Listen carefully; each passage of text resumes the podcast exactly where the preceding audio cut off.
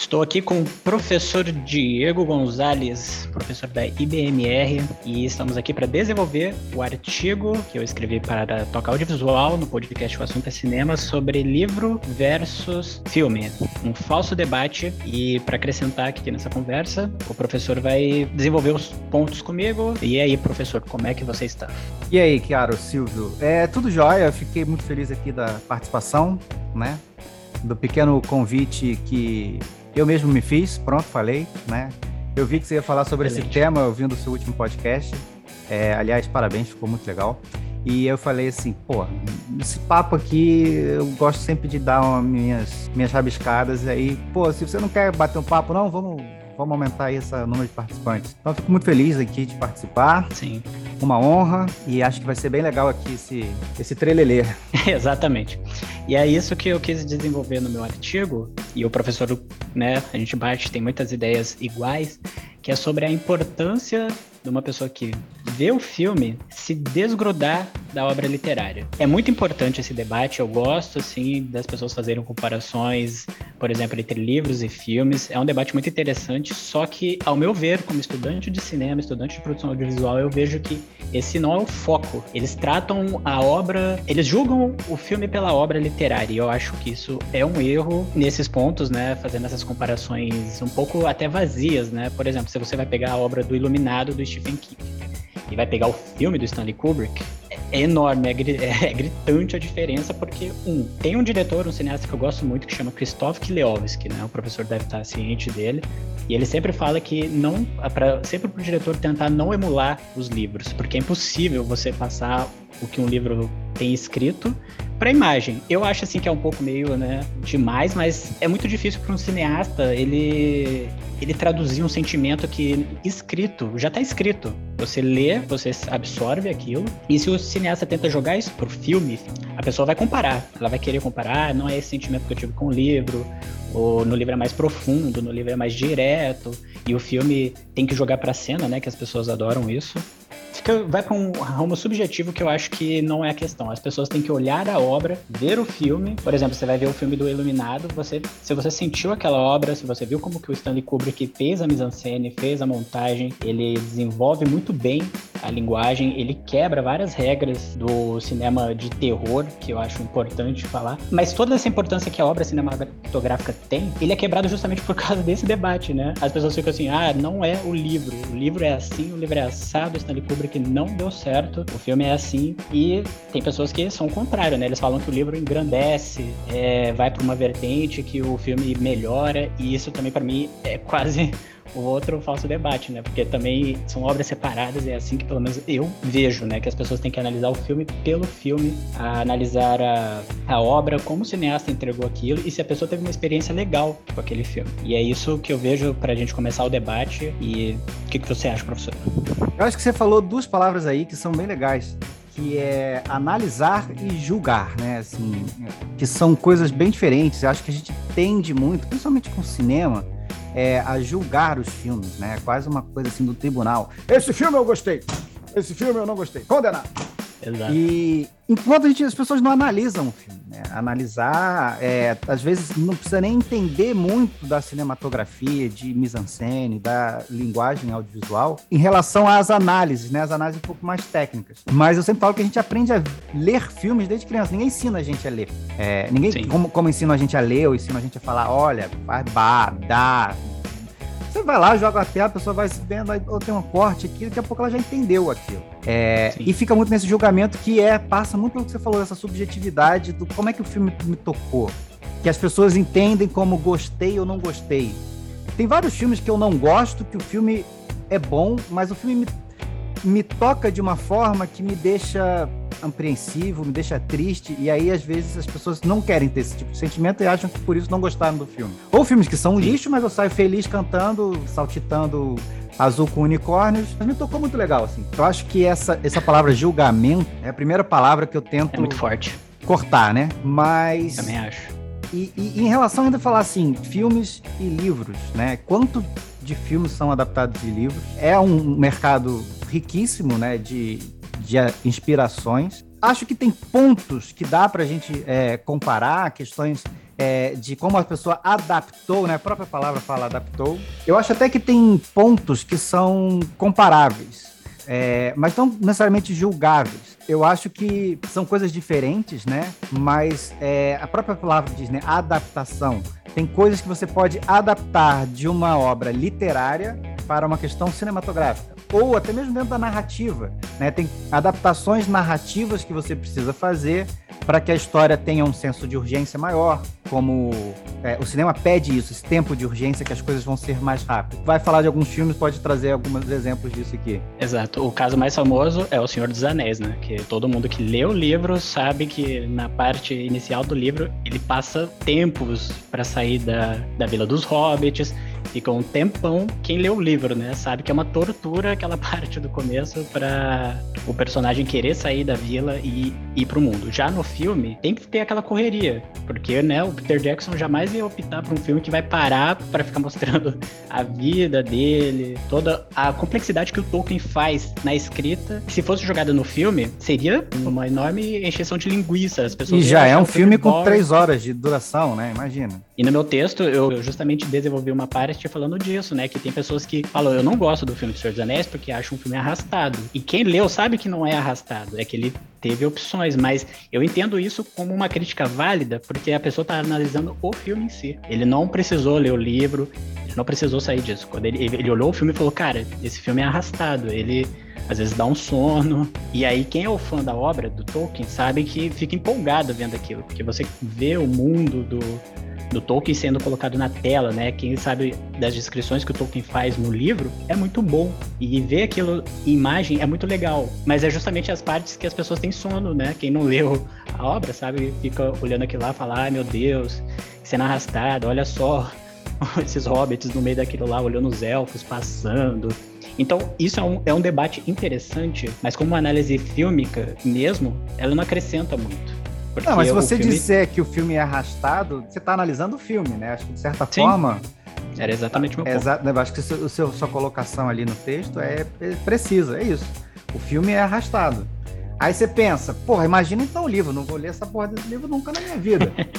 Mas, é, e, e, eu gosto de falar, tem uma coisa assim que é, de um tempo para cá me veio à mente, é, principalmente que a gente está começando a, a, a, entender que o porquê da importância da comparação, das análises, mas é, comparação e julgamento, eu acho que são caminhos ruins para você ir, porque eu gosto de dizer assim, quando você está lendo o livro, você tem orçamento infinito na tua cabeça. Exato.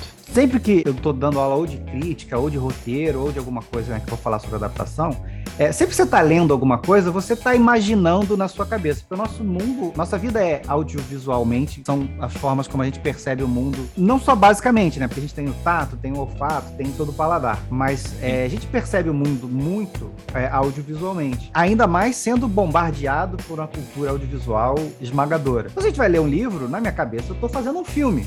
Ainda que eu não esteja Exato. fazendo um filme é, entendendo a mise-en-scène, o casting, a produção, a fotografia, eu estou imaginando cenas. E aí eu posso imaginar quem eu quiser, eu não preciso pedir direito de imagem, eu não preciso pagar nada. Então eu estou fazendo ali o meu filme na minha cabeça. Sempre que eu vou ver alguma coisa, pode ser que, pô, não, não era assim que eu pensei. Claro, não foi você que fez o filme, né? Sim. E é o que você disse, um... entra nessa subjetividade do diretor Exato. que fez o filme. A última vez que eu caí nesse hype, né, das pessoas, ah, vai ter a adaptação da Netflix de Caixa de Pássaros. Eu caí nesse hype, eu comprei o livro, eu li, e realmente o livro, ele te pega, né? Ele é muito bem escrito. Apesar das pessoas analisarem o Dan Brown de forma negativa, eu gosto do Dan Brown porque o Dan Brown ele consegue ter ganchos muito bons de final de capítulo que você quer continuar lendo. Esse cara faz exatamente isso no Bird Box. Eu achei interessante no livro. Aí, já o filme da Netflix, ele tem uma outra pegada. E óbvio que as pessoas compararam muito, né, o filme com o livro. Você, a pessoa ficou, ah, então, o filme da Netflix tem imagem, porque um filme é imagem, né? Eu não sei que as pessoas esperassem que ficasse uma tela preta e alguém narrando o filme. Mas o filme em si, eu achei só interessante em certos aspectos mostrar aquela coisa dos ângulos fechados, né? As pessoas não veem a imensidão. Você no livro ele constrói exatamente essa coisa de você estar tá no lugar, você tem, não pode sair. E eu senti isso também no filme. Só que óbvio que a complexidade que o cara trouxe no livro, no filme na minha cabeça, era outra coisa. Quando você vai ver um filme, ele não nunca vai ser, porque é a visão de outra pessoa sobre aquela obra. Então fica confuso. E muito desse, dessas pessoas não analisam o filme, comparam com a obra e acabou a análise, porque mata isso. Tudo que vem depois é simplesmente comparações que não acrescentam, não ajudam também o audiovisual. Ah, olha só a produção, olha só como que a, teve as atuações, a montagem, olha a fotografia, se isso funcionou ou não. Isso não existe, porque fecha nesse, nesse debate um pouco pseudo-intelectual, né, de ah, o filme nunca vai ser, o livro nunca vai ser o filme, e mata o cinema. Porque o cinema é isso, ah, eles tentaram e falharam, tenta na próxima. Exatamente, acho que você falou tudo, assim, mata o cinema e mata a comparação, porque acho que as pessoas não sabem analisar. Eu acho que era super importante as pessoas aprenderem a analisar filmes. Quem gosta de cinema, você, você jovem é, adulto, médio, pessoa da maior idade que gosta de cinema, procura saber por que do cinema, procura entender como é que o cinema funciona, porque o cinema é muito simples da gente assimilar, né, essa linguagem audiovisual, mas ele é muito complexo para ser criado, assim, existem várias pessoas, não é à toa que demora cinco minutos um crédito do filme, é muita gente para fazer, assim, ele é, é uma obra simples de absorver e complexa de se criar. É, então, entender todos esses aspectos, principalmente, a gente fala muito mais quando a gente não gosta de alguma coisa do que quando a gente gosta. Porque quando a gente gosta, Exato. a gente simplesmente só fala, não, mas aquilo é incrível. Quando a gente não gosta, a gente fica cheio de argumentos. É cheio de bibipi, porque não gosta, porque não captou a essência, não sei o que e tal. King, né? Né? Essa, essa, é, esse filme que você falou, aliás, é, eu também fiquei nesse hype, porque o marketing do Netflix é incrível, assim. Sim. Eu comprei o livro e li o livro em, sei lá, uma tarde. Eu também. É... Um dia, eu acho. Um dia eu parei só porque precisava de um tempo, assim, mas o livro é muito bom. Eu Ele quero saber o que, vai acontecer, né? E, e o Dan Brown Exato. tem isso também, que você falou, né? Tem essa coisa do turning page, né? Você fica ali querendo virar página, Sim. página. Que o Tolkien, por exemplo, não tem. Você não fica Exato. ali, caraca, eu quero saber qual é a descrição das folhas do elfo, não sei o que. Não fica, porque não é um texto que está ali é, focando e, e, desenvolvendo a narrativa. Ele está desenvolvendo um universo. Tá? É Sim. melhor, é pior? É diferente, cara. Tão rico quanto, mas é diferente. E eu lembro que eu falei assim, caraca, esse livro é muito bom, mas eu quero ver esse filme. Porque como é que os caras vão fazer isso, né? Assim, porque o filme, o, o livro tem uma coisa que o filme, na sua essência, não tem. Porque, para quem não sabe qual é o filme, né? O filme é um filme de suspense pós-apocalíptico que tem um negócio que as pessoas não podem ver. Como é que você vai mostrar num filme um negócio que as pessoas não podem ver, uma coisa que essencialmente é porque as pessoas têm que ver, né? O filme, você, no livro, você fica ali assim, querendo fechar o olho mentalmente. No filme você quer ver, Cadão. Então é, é difícil. E só acrescentando nessa fala, exatamente tem o filme do Shyamalan, que a gente já discutiu isso em aula, que é O Fim dos Tempos. E O Fim dos Tempos conseguiu passar o que o livro fala. O Caixa de Pássaros, essa sensação de que você não sabe o que é, o Shyamalan conseguiu desenvolver na mise-en-scène dele, na, né, no jeito que ele filmou as coisas, essa sensação. Tem alguma coisa fora que tá fazendo aquela história girar. E isso que eu falo que é a importância do cinema. Se o filme é bom ou ruim, esses são outros 500, mas esse filme, né, O Fim dos Tempos, ele para mim foi o máximo do Caixa de Pássaros que eu sentiria, né? Que eu... É verdade, você falou bem. Acho que o Fim dos Tempos é uma ótima adaptação do Caixa de, de Pássaros antes do Caixa de Pássaros ter sido escrito. Né? Exatamente. Né? É assim que as pessoas teriam que ver. Veja o filme, independente se ele é um livro ou não. Por exemplo, tem muitas pessoas que não sabem que Scott Pilgrim, aquele filme, é um quadrinho. E muitas pessoas gostam do filme. Eu não vejo ninguém reclamando, falando, ah, é uma péssima adaptação do quadrinho. É uma... Eu adoro, é, é eu acho muito legal o filme. E ele não vai para um lado quadrinho, ele vai para um lado Exato. meio videogame, meio. Sim. E é uma ele transcreve aquele espírito muito legal, assim. É, é. Isso é bem legal. E trazendo para né, o Brasil, é que nem no meu texto, e vai sair isso também nos posts, quando eu falei do. Vai sair uma adaptação da Clarice Lispector, né? Paixão Segundo GH, do Luiz Fernando Carvalho, o diretor do Lavoura Arcaica. E quem já leu a obra da Clarice e espera ver isso cinematograficamente, você pode ter certeza e pode anotar. Vai ter comparações das pessoas falando que o filme não conseguiu alcançar, que o filme foi para outra coisa, porque o que ela escreve é tão é tão inacreditável o jeito que ela desenvolve o argumento dela no livro que o filme não vai conseguir captar. Eu, eu já tô anotando aqui, batendo que vai ter essa coisa. Ah, o filme não é igual ao livro e as pessoas vão falar muito disso e não vão falar, não vão analisar o filme em si, em como o Luiz Fernando Carvalho desenvolveu o filme. Então, é, esse é o motivo do meu texto. Meu texto ainda ele fala, né, que ah, quando um filme, um livro fica famoso, um livro do Dan Brown, o Código da Vinci fica famoso. Óbvio que eles vão fazer isso para virar filme, porque eles querem gerar dinheiro, gerar lucro, independente se eles vão pegar um diretor bom ou ruim, quem vai querer adaptar aquilo. E isso é business. Então as pessoas caem nesse hype de business que, que é errado, é muito errado, né? Até que o, o Mark Kozan, que é o famoso historiador de cinema, né, fez aquele livro História do Cinema, biografia do filme. Ele fala isso no começo do documentário dele, né, do Story of Film, que o empresário ele não sabe dos sentimentos. Eles veem o cinema como um negócio. Eles querem jogar o filme, independente se ele é adaptado de um livro ou não, eles não entendem. Quem entende é o cineasta, é a experiência vivida do cineasta e como ele joga isso pra tela. E se isso é bom ou ruim, eu não sei, mas as pessoas não julgam o filme por isso. Eles julgam pela obra literária. Tô meio que divagando assim, mas é justamente mostrando que isso também é um negócio. Eu quis mostrar isso no texto, né? Eu escrevi exatamente isso, que um, uma indústria que pensa em dinheiro, por exemplo, o Bird Box fez um sucesso muito rápido, o livro, e eles já quiseram adaptar isso para filme, então o, o, livro nem teve um tempo das pessoas criarem um, uma fanbase, né, grande, que nem o Senhor dos Anéis. Quanto tempo levou pro o livro do Senhor dos Anéis ter uma adaptação pro, pra TV, pro cinema, e esses livros que são muito hypados, que nem o Crepúsculo, 50 Tons de Cinza, esses, esses livros recentes, assim, que as pessoas gostam.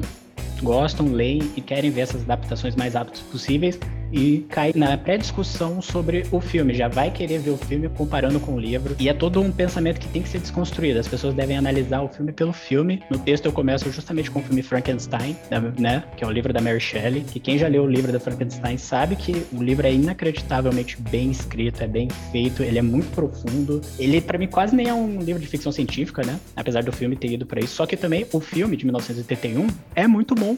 Ele é muito bem feito. Todo mundo tem a imagem do Boris Karloff Karloff, né, de Frankenstein. A imagem ficou muito poderosa e, e, a história do cinema mostra que sempre é replicada, né? Sempre tem um personagem que parece o Frankenstein. Então é assim que é a importância da imagem de um filme que teve uma adaptação ruim, porque, né, é uma adaptação ruim. Só que como filme, ele é excelente em montagem, em como que ele serviu para a história do cinema, em como vários filmes de terror se basearam no, naquele filme para ter estética visual e até que o filme do Nolan, o Prestígio, usa muito daquela estética, né? Que eu gosto gosto. E isso que vê que é o cineasta que vê a história do cinema. Ele não tá se importando se isso é uma boa adaptação ou não. E é assim que as pessoas vão fazendo o cinema. Você melhora o cinema, você enganja no cinema e fica meio forçado as pessoas ficarem só nessa discussão. O filme não é o livro, acabou a conversa, ou você aceita ou não. Isso é uma discussão que é muito gerada na internet, que é, fica complicado. Porque é o que eu sempre falo, mata o cinema. Exatamente, e acho que até o seu exemplo do Frankenstein é muito bom, porque o filme do Frankenstein já se tornou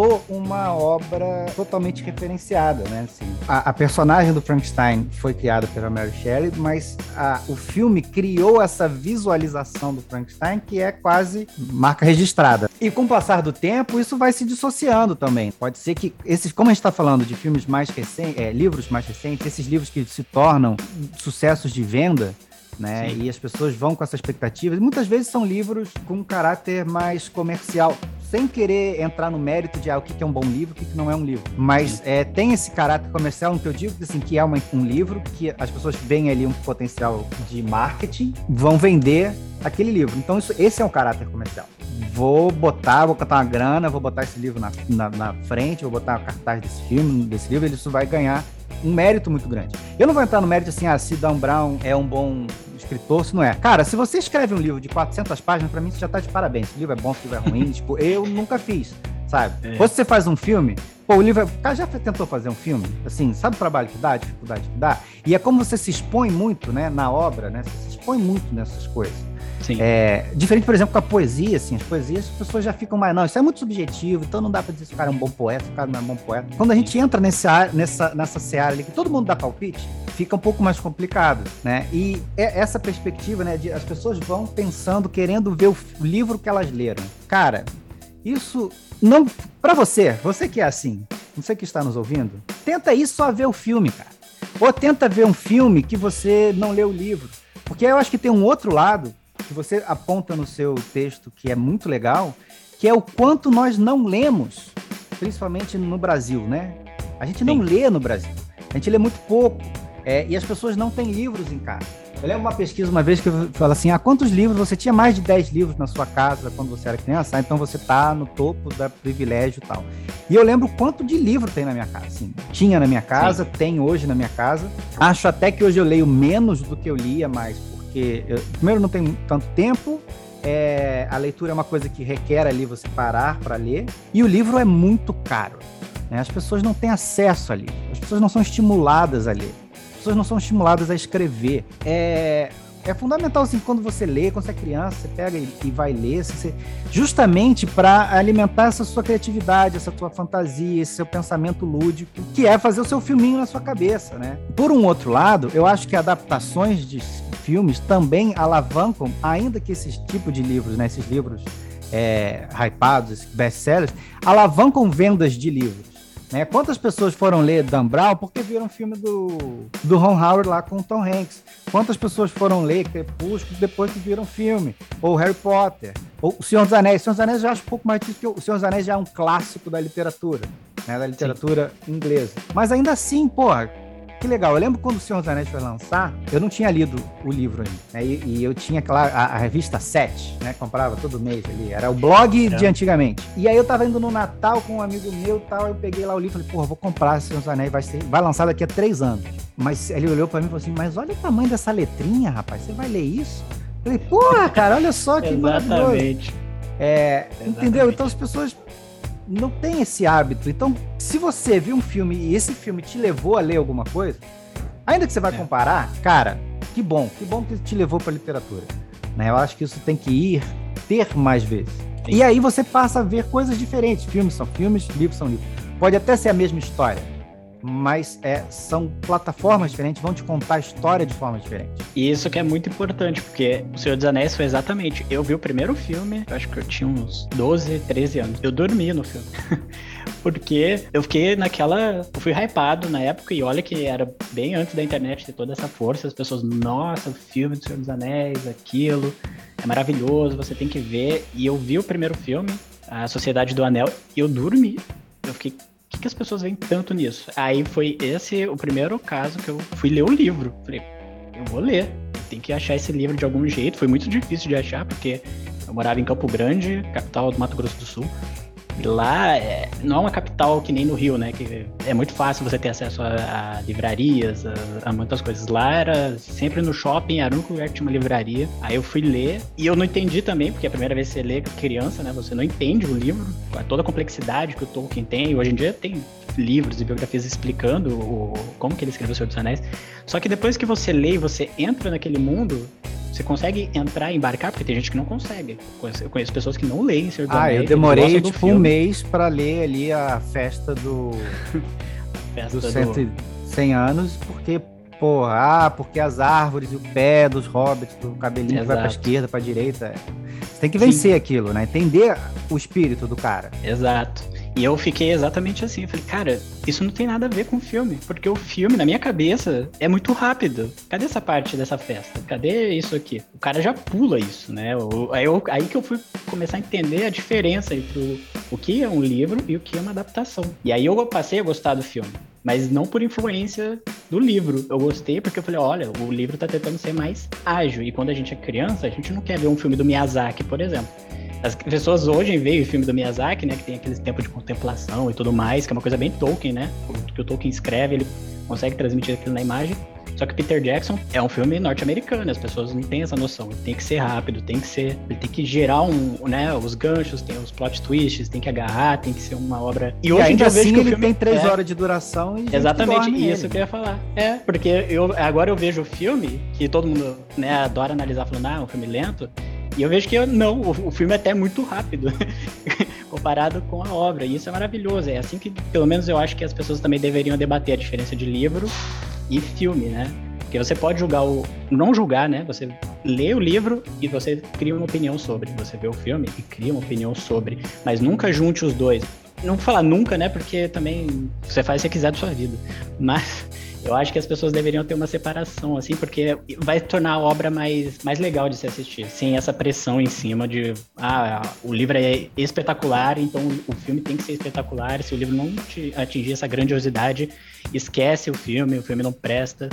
Eu vi uma adaptação que foi feita recentemente, que é a do Death Note, que isso é até legal comparar, tipo, uma animação com um filme. Isso aconteceu também muito no Ghost in the Shell, as pessoas comparando o Ghost in the Shell, o anime de 95, com o filme live action. E era sempre a comparação exatamente igual com o livro, né? Porque mostrando que isso também não é só com livros, é, é filmes com filmes. Ah, teve um filme de 1950, o cara vai fazer um remake.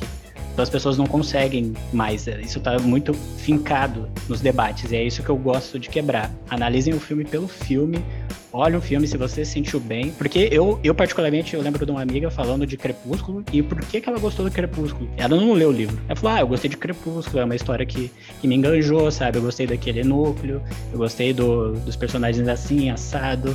E aquilo ali é uma coisa meio. Tem um público muito específico e as pessoas se sentiram como a Bela, falando, ah, eu também sou assim, eu sou meio introvertida. Independente se o filme é bom ou ruim, mas eu entendi a, a crítica dela, a análise dela justamente pelo filme. Eu falei, ah, eu entendo, isso é maravilhoso. E isso move. Só que daí vem esses debates de fora falando que você não pode gostar do filme, que ah, que esse filme é ruim, é, o livro é ruim, o filme é ruim. Se você gostou, você tem uma intelectualidade menor e, tá, e vira um, uma discussão elitista. E isso quebra para mim também o cinema, porque você força as pessoas a deixarem de gostar, né? O que o Entre Planos falou de guilt pleasure, que eu vi esse vídeo recentemente, desses filmes que as pessoas têm vergonha de gostar. Ah, você não pode gostar de Velozes Furiosos, você não pode gostar de, de Harry Potter, você não pode gostar de Crepúsculo ou das adaptações. É muito legal esse debate, porque o que eu escrevi no meu texto é justamente só uma ponta. É por isso que eu quero que as pessoas comentem mais, porque isso é um debate que tem que ser, não é o meu texto não é uma carta fechada e é assim. Tem que ser debatido, tem que ser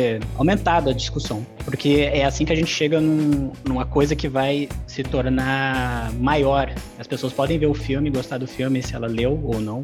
Ela pode ler o livro e falar, ah, não vou assistir o filme porque não é para mim. Porque tem essas pessoas também, né, que lê livro e não vê filme. Então, é um, vários assim, mas se a gente colocar cada tipo de pessoa, a gente nunca mais vai parar de falar. É, eu acho sim que é, essa discussão é muito boa e ela vai crescendo, né? Isso que você falou é, do guilty pleasure, né? Assim, isso é muito perigoso para nossa área a, acadêmica do cinema, porque fica essa área do monótono, entendeu? Essa coisa do ah, porque quando eu via, porra, bicho, quando tu era criança tu via Kiarostami, quando tu era criança você ia botar para ver é, é. Han, Pô, tu queria ver De Volta pro Futuro, entendeu? Velozes Furiosos. E é isso aí, cara. É isso aí que vai te mover, que vai querer fazer aquilo e tudo mais. E, e, ok, assim, até hoje eu adoro pegar Sim. e assistir meus filmes de infância, um filme que me gosta, assim. E tá tudo Exatamente. bem, sabe? E tá é. tá tudo bem, porque eu não vejo essa discussão sobre o Alto da Compadecida. Todo mundo gosta do Alto da Compadecida. Exatamente. Todo mundo adora aquilo lá. E ninguém sabe que é um livro.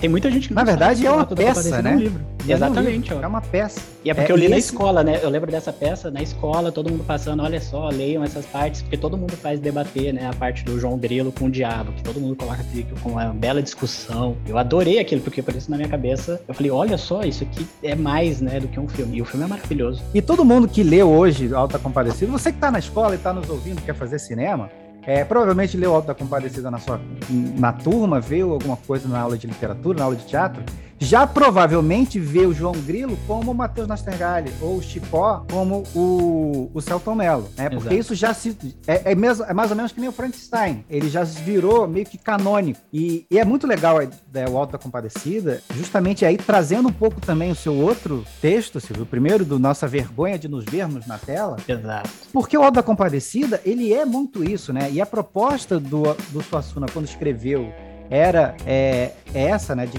retratar o povo, o povo nordestino, é, com o folclore dele, com essa coisa é, que se você for pensar, vai puxar muito da comédia dell'arte, né, da comédia medieval, dessa, com essa relação com a religião e tudo mais, é, de uma forma crítica, mas de uma forma sem ser pedante, de uma forma que traz a comédia, mas também traz Sim. muita reflexão. E é ali, assim, é divertido, é a gente, a gente se entende, a gente se vê ali. E é legal do Alto da Compadecida, que já tiveram várias adaptações, fica aí a menção para Os Trapalhões, né? O filme dos Trapalhões com Alta Compadecido, que também é, é, uma ótima adaptação, mas essa que virou a nossa canônica do Guel Arraes é legal porque, por exemplo, o que a gente tem hoje como clássico é o filme. Só que a obra foi feita primeiramente como uma minissérie de quatro capítulos. Sim. Que se você for pegar, vai dar um filme meio Senhor dos Anéis, ali, um filme de três horas. Exato, eu tenho DVD, eu tenho DVD que é o filme e com a série. E a série, e é legal, né? Porque são os dois. E aí eu lembro, assim, na minha cabeça, várias coisas que eu lembro da série. Mas quando eu vejo um filme, eu falo assim, porra, tá bom, tá ok ali, tá, cabe certinho, tem mais essa sensação de urgência, o tamanho de um filme para passar. E a série, pô, mas tem essa, desenvolve essa outra história aqui. Então, é bem legal esse caso, né, esse tema, porque foi uma, uma peça que foi adaptada por um, uma minissérie que depois foi cortada por um filme, virou um grande clássico do nosso cinema, que traz, né, o próprio, o próprio filme tem essas referências de outros lugares. Então, quando a gente fala em adaptação, só para trazer, e eu gosto de falar bastante isso, tudo vai estar tá referenciado, né? Busquem referências na hora que vocês forem é, escrever, na hora que vocês forem pensar os filmes é, e criar os filmes de vocês. Não é ruim isso. Fica essa aura, sabe? Que a pessoa é genial porque ela não, ela vai trazer uma coisa nova. Cara, Verdade. traz uma referência. Todo mundo que é genial, que esses grandes diretores, todo mundo tem su, os seus mestres, entendeu? E as suas referências. O legal é você pegar a referência da Xuxa com bar e fazer uma coisa diferente, que você vai associar coisas diferentes, né? O Tarantino, que o Silvio gosta muito, faz muito isso, né? Que é um hype, todo Exato. mundo dia gosta de Tarantino. Ele pega melaço com champanhe francês, mistura tudo ali e inventa um negócio novo. Exato, e, e eu só contar uma história bem o, o que me fez gostar de cinema foi justamente o Tarantino. É por isso que eu gosto muito do Tarantino. Porque isso não tem nada a ver com esse debate. Eu achava que todos os filmes do mundo eram feitos pelo Steven Spielberg. Na minha cabeça, criança, é que a Globo, era, a Globo foi muito sacana nisso. Toda vez que era um filme do Steven Spielberg, né, eles faziam aquele um filme de Steven Spielberg. Aí eu ficava na cabeça, todos os filmes que eu assistia eu achava que era feito por esse cara. Aí eu fui ver que o Bill. Eu vi que o Bill, eu fiquei nossa, que filme, caramba, Steven Spielberg é demais, né? Eu, caraca, olha esse cara aí no final apareceu lá, um filme dirigido por Quentin Tarantino. Aí eu. Ué, quem que é Quentin Tarantino? Aí foi assim que eu fui. Eu fui desenvolvendo o cinema, porque eu comecei a prestar atenção que existem os créditos, né? Pessoas bate o crédito vai embora, nem quer olhar nada. Aí eu vi Quentin Tarantino, isso lá em 2000 e pouco, né? Pra mim, eu, todos os filmes do mundo eram feitos por Steven Spielberg. E aí eu vi e falei, não, olha só, existe um cara que trabalha junto com o Spielberg, que é o Tarantino.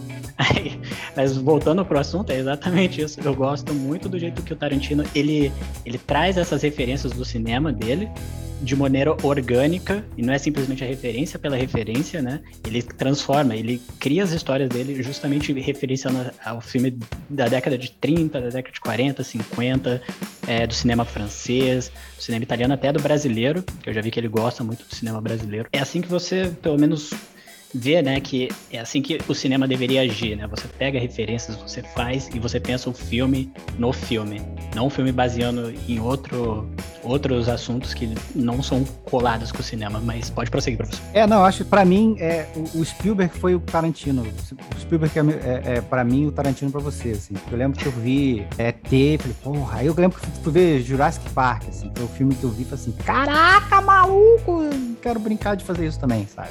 Okay. É... Mas depois você vai conhecendo outras pessoas, né? Você, Sim. Você conhece, conhece os amigos do Tarantino, do Tarantino. Os amigos do Spielberg. É, o George o Coppola, Lucas, o... Não, o George Lucas você já conhece ali com Star Wars, você é criança, né?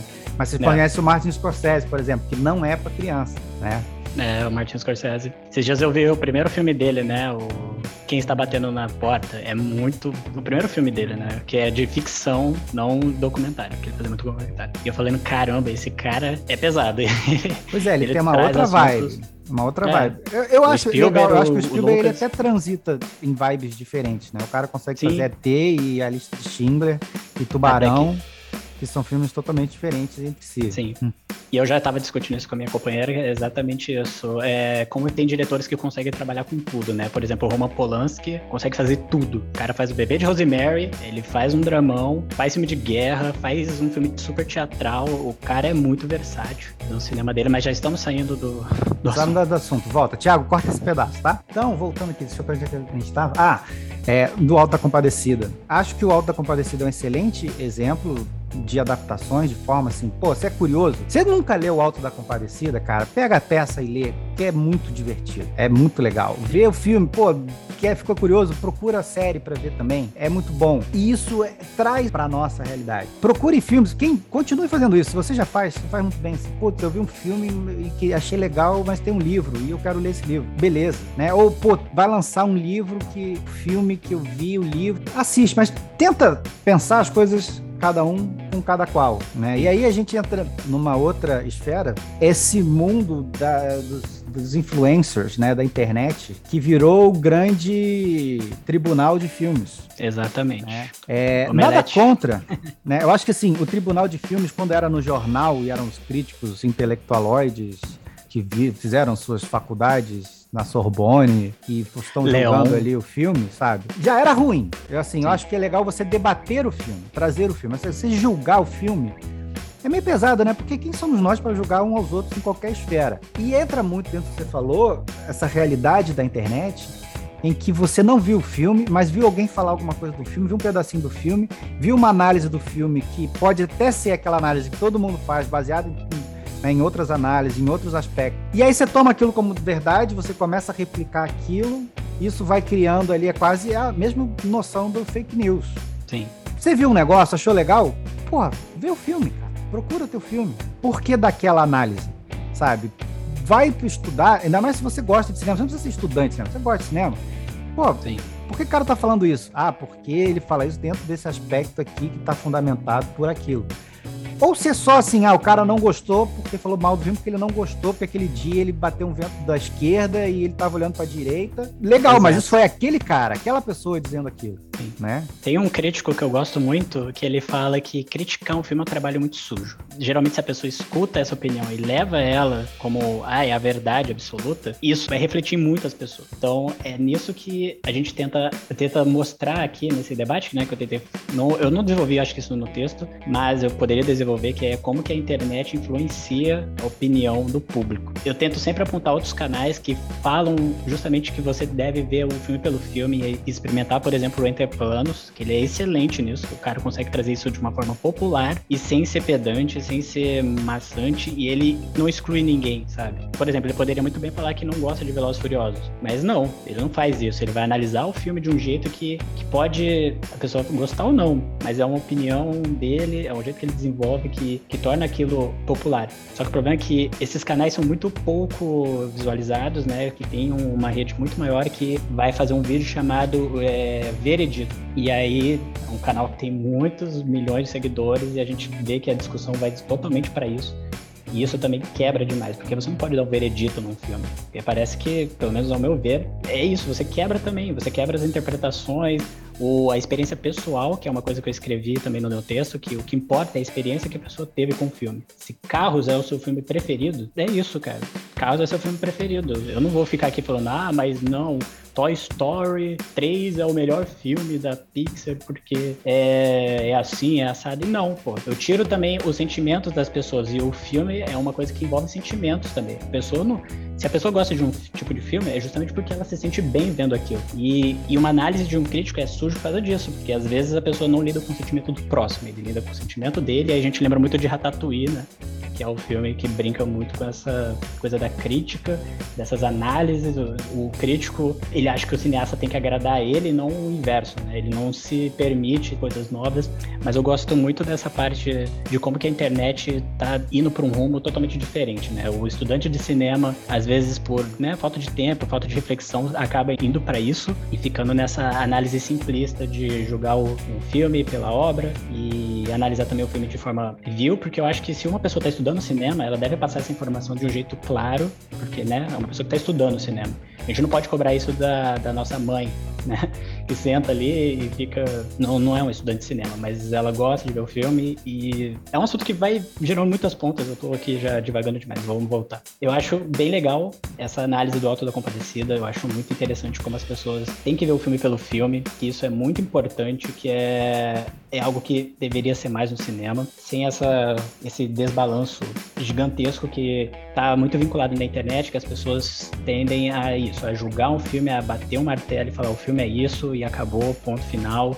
Próximo filme, aí ele vai ver esse próximo filme, não vai gostar também, aí vai lá, não, é isso, o filme é ruim, ponto final. E isso acaba com o cinema. As pessoas vão assistindo isso de forma que viram uma grande bola de neve, que ninguém gosta de nada, porque, né, hoje em dia você não pode gostar do filme porque a opinião pública diz que você não pode gostar desse filme. Então isso quebra muito o cinema e deixa tudo, emburrece as discussões eu entendo o, a jogada de nome, né? De você botar veredito para alguma coisa. O problema é que as pessoas não. A, veredito é aquela pessoa. As pessoas não entendem as piadas não entendem os contextos. Sim. Acho que esse é um grande problema. Eu lembro na época de Tropa de Elite, por exemplo, que é uma adaptação, mas não é adaptação ao mesmo tempo, né? Porque o, o filme, a Elite da Tropa, foi feito junto com o filme, que o pessoal ficou assim, bandido bom, bandido morto, Capitão Nascimento para presidente. Presidente. Olha o que deu. e não entende que aquilo era uma crítica, sabe? Porque tem um ponto de viés crítico de uma forma de um filme que tem um filme, é um puta filme de ação. Então eu acho muito difícil isso. Eu acho que veredito é uma coisa muito complicada, porque meu veredito, menos, muda a cada cinco minutos. Né? Eu lembro de ter ido ver aquele maravilhoso filme, só que não é, A Ascensão Skywalker, que quando acabou o filme eu é. tava muito feliz ali que tinha acabado o filme. Eu lembrei da época que eu ia ver aquele filme com meu pai, sabe? O anterior foi no ano que meu pai morreu. E aí, pô, saí ali na, na emoção da emoção. Aí acabou, comecei a parar, pensar o filme, analisar o filme. Não, peraí, não tá, peraí. Não tá, não tá direito isso não. Né? Aquele sentimento representou muito mais o momento de estar ali do que necessariamente o filme em si. E quantas vezes depois outro filme que eu falei assim, porra, eu não gostei do filme. Aí eu começo a debater, começo a conversar, começo a pensar e assim, olha, até que. Até que tem, tem um negócio aí, né? Porque eu acho que nada é totalmente ruim ou totalmente perfeito, né? Sim. Você tem coisas que vão ser boas ou ruins e tudo mais, né? E tem um documentário, a gente está falando aqui de adaptações, né? mas tem um, que na adaptação a gente entra muito nessa, nessa esfera do julgamento, né? do crítico. E você Sim. trouxe muito bem ali o ego do Ratatouille, né? Como que ele é quebrado justamente quando ele vai na emoção, é, que é o documentário crítico do Kleber Mendonça Filho. É, ah, excelente esse. Ele vai muito bom. trazendo um debate com outros críticos, outros cineastas e tudo mais, que é bem interessante para você entender também a vida do crítico. O crítico está ali muitas vezes, porque aí fica assim, o crítico é o grande vilão do filme. Né? O cara tá trabalhando, o cara tem que escrever não sei quantas mil palavras é, logo depois de ver o filme uma vez no cinema, cheio de gente, não sei o quê. Então é tudo, tudo tem que estar dentro de um contexto. E acho que você é, julgar, não, esse filme é bom, esse filme é ruim. Filme, cara, é muito, como o Silvio disse, assim, não aquece a conversa. E a conversa vai trocando e vai criando novas experiências, que vai trazendo novas ideias. Tem um outro filme também que chama Crítico, que é, acho que é um filme argentino, que era um cara que é um cara mega crítico, um cara super babaca, e é o um filme que é uma história, é uma comédiazinha romântica. Eu lembro quando eu vi o filme, eu falei assim, caralho, que filme chato, bicho. Mas tem algumas situações do filme que ele acontece, que ele brinca com esses clichês cinematográficos, e depois eu lembro, pô, lembra aquele filme lá que, que fala aquilo? Então, olha só, o filme foi chato na hora, mas ficou ali uma coisa ou outra. Então, eu acho assim, lê o livro, sempre. Vê o filme, sempre. Mas pensa que o filme é o filme, o livro é o livro, abacaxi é abacaxi, laranja é laranja e tudo Exato. bem gostar de salada de fruta, entendeu? Exatamente. Eu sempre tenho na minha cabeça, e é um lado pessoal meu, que um crítico só deveria escrever sobre debatendo com o povo. Termina de ver um filme, vai discutir, sabe? Fala com uma pessoa que gostou, que não gostou, e cria um sentimento, sabe? Porque tem muitas dessas pessoas que simplesmente terminou de ver o filme, já liga a câmera e é, é massacre, a pessoa não nem deu um tempo de pensar no filme direito. E isso é, né, no, nesse mundo onde as pessoas querem informação muito rápido, pô, acabou de sair o novo Star Wars, depois que terminou a primeira sessão, vai aparecer 10 mil vídeos das pessoas falando, ah, foi bom, foi ruim, foi mais ou menos, não gostei, eu gostei. E exclui o sentimento, né, do momento, assim. Eu só fui pensar no, no Star Wars, ou sessão de Skywalker, duas semanas depois. Eu vi aquele filme, eu falei, deixa eu, deixa eu sentir o filme primeiro, pra depois eu pensar se eu gostei ou não. E tem coisas interessantes, assim, eu achei aquele filme, né, de todo ruim. E, e, é isso, sabe? Aí você vai ouvir as pessoas, vai ouvir o que as pessoas têm a falar, tem a acrescentar, e assim você reaquece o cinema, você não deixa o filme morrer depois que acaba o filme ah, acabou o filme, acabou, eu não gostei, fecha, eu nunca mais vou ver esse filme. Porque eu, eu, vejo pessoas que são assim, né? Tem esse autoritarismo de eu não gostei, não vou ver, acabou pra mim. E eu acho que não, acho que os filmes são como, são como vinhos, você tem que ir revendo. Por exemplo, eu adoro rever todo final de ano, eu vejo De Olhos Bem Fechados do Kubrick. Eu adoro aquele filme, eu gosto de sentir aquela vibe daquele filme. Eu gosto assim, pô, esse ano eu senti mais, esse ano eu senti menos. E tem toda a carga de estudo com vários outros filmes que a gente vai aquecendo e vai vendo, né? Da onde que. Esse sentimento que vai mudando conforme né, a gente revisita os filmes. E as pessoas não. Geralmente, eu falo assim, né? No, no conteúdo popular, as pessoas assistem um filme, vai ver um vídeo na internet, acabou a conversa. Aí as pessoas replicam justamente, ah, não gostei do filme por causa disso, disso, disso, e segue uma cartilha que meio que mata o filme. Acabou. O filme deu os créditos, não gostei, ou gostei muito e fica reafirmando dos mesmos modos. Cria essa coisa de você tem que gostar disso ou você não gosta disso, é, fica sempre uma conversa bipolar. Para mim, isso tem que ser quebrado, não tem que ser finalizado, porque nada né, tem que ser finalizado. É muito importante as pessoas verem a diferença entre livros e filmes, porque é importante, mas não deve ser como base primordial, como uma análise de um filme, porque quebra demais. As pessoas seguem esses pensamentos, principalmente por quem é influencer, né, que esse é o motivo desse tópico. Os influencers são assim, tem pessoas que sabem muito de cinema e tem pessoas que sabem pouco de cinema. E às vezes tem uma pessoa que sabe muito pouco de cinema, consegue acrescentar muito mais do que um cara que estudou 50 anos de cinema, que sabe tudo. E às vezes uma pessoa que de baixo viu um filme uma vez só e consegue dar uma análise muito mais profunda, muito mais sentimental pela experiência que ele teve com o filme do que essas pessoas que se dizem intelectualizadas em cinema. Isso reaquece o cinema, mantém o filme vivo, o filme não acaba depois que os créditos sobem. E quem não gosta de revisitar os filmes? Eu particularmente adoro revisitar os filmes do Kubrick, do Tarantino, revejo o Alto da Compadecida sempre, que é bom, isso vai acrescentando e, gera uma amizade com o filme. Porque eu acho que é isso, as pessoas estão muito mais contra o filme, né? A pessoa quer que o filme agrade ela. O cineasta não tá ali para te agradar, ele tá te expondo o filme. Se aquilo vai te impactar de um jeito positivo ou negativo, você tem que jogar através daquilo. E eu acho que é isso, né? Porque senão a gente é muita vertente, a gente pode explorar mil outros assuntos através desse. E eu acho muito interessante, eu escrevi esse texto falando de Harry Potter, falando de, das crônicas de Nárnia. Eu fui trazendo mais um pouco do cinema da até da Suzana Amaral e outras cineastas. Eu pretendo fazer um podcast falando só de cineastas mulheres do Brasil, que eu acho impressionante todas elas. E é isso, professor. Ah, fazer só um, um, um, adendo aqui rápido. Desse ponto da internet, eu acho que tem uma coisa que eu acho que enriquece dentro do que você falou, que são os podcasts. Porque os podcasts são debates, então são pessoas debatendo um filme. E às vezes você tá ali, praticamente você se sente como você tá ali na mesa, tomando uma cerveja, acabou o filme, debatendo. Às vezes você quer até falar, você fala alguma coisa sozinho, porra, com certeza, cara falou um negócio que. Então acho que o podcast, como esse elemento de trazer essa análise de filme, né, essa crítica, eu acho bem legal porque traz esses diferentes pontos de vista. Alguém fala, não, não gostei, não, tu tá viajando isso aqui. Ah, interessante, é realmente, não, não sei o quê. Então, acho que desse, nesse lado, a internet criou esse formato que eu acho legal, é para debater filme. Sim. E eu acho que essa coisa né, dessa análise de filmes, acho que é o Truffaut que fala que todos os tempos, nós, todo mundo tem duas profissões: a sua e crítico de cinema. Porque todo mundo sabe de cinema, porque todo mundo vê filme, sabe? Então, é, você vai debater o filme, não tem muito como. O cinema e a literatura, elas coexistem, né? Você não precisa ganhar um ou ganhar o outro. Né? Não tem que ter Sim. um vencedor. Eu acho que veja filmes, procurem filmes, né? Quem gosta desse tema. Procurem filmes que você nem sabia que eram adaptações. Procurem clássicos que são readaptados. A gente pode pensar, né? Filmes e, e livros. Tem adaptação que é de peça, tem adaptação que é de música, tem adaptação que é de brinquedo de parque de diversão. No post que eu tô fazendo, eu vou falar sobre. Precisamos falar sobre Kevin. Que a maioria das pessoas não sabe que aquilo ali é uma adaptação de um livro, né? Esse filme é perturbador, inclusive. Eu não li o livro. Não, também não faço então. questão agora. É bom, porque precisa dar uma refrescada no pensamento. Se é... Então acho que é isso, Silvio. Obrigado pelo convite de participar aqui, trazer um pouco essa, essa discussão. É, quem quiser participar, traga a discussão, né? Fomente aí nas postagens. É, pede para o Silvio para participar também de outro podcast, né? De repente é, faz uns, uns, maiores. Traz você seu podcast, traz você sua ideia aqui para Toca. É, fala com o Thiago, que tem espaço aqui para botar os, botar os projetos para fora. Assim. Parabéns, Sim. Silvio, pelo projeto dos, dos, artigos e do podcast. E já quero, é. já quero saber os próximos aí. Então, professor, eu agradeço também porque eu quero que participe demais, né? A gente pode também fazer né, análises aqui muito interessantes sobre os filmes, porque eu acho que acrescenta demais quando é um bate-papo. É isso que eu estava falando antes de gravar que quando é um bate-papo com outras pessoas, a gente cria outras perspectivas, né?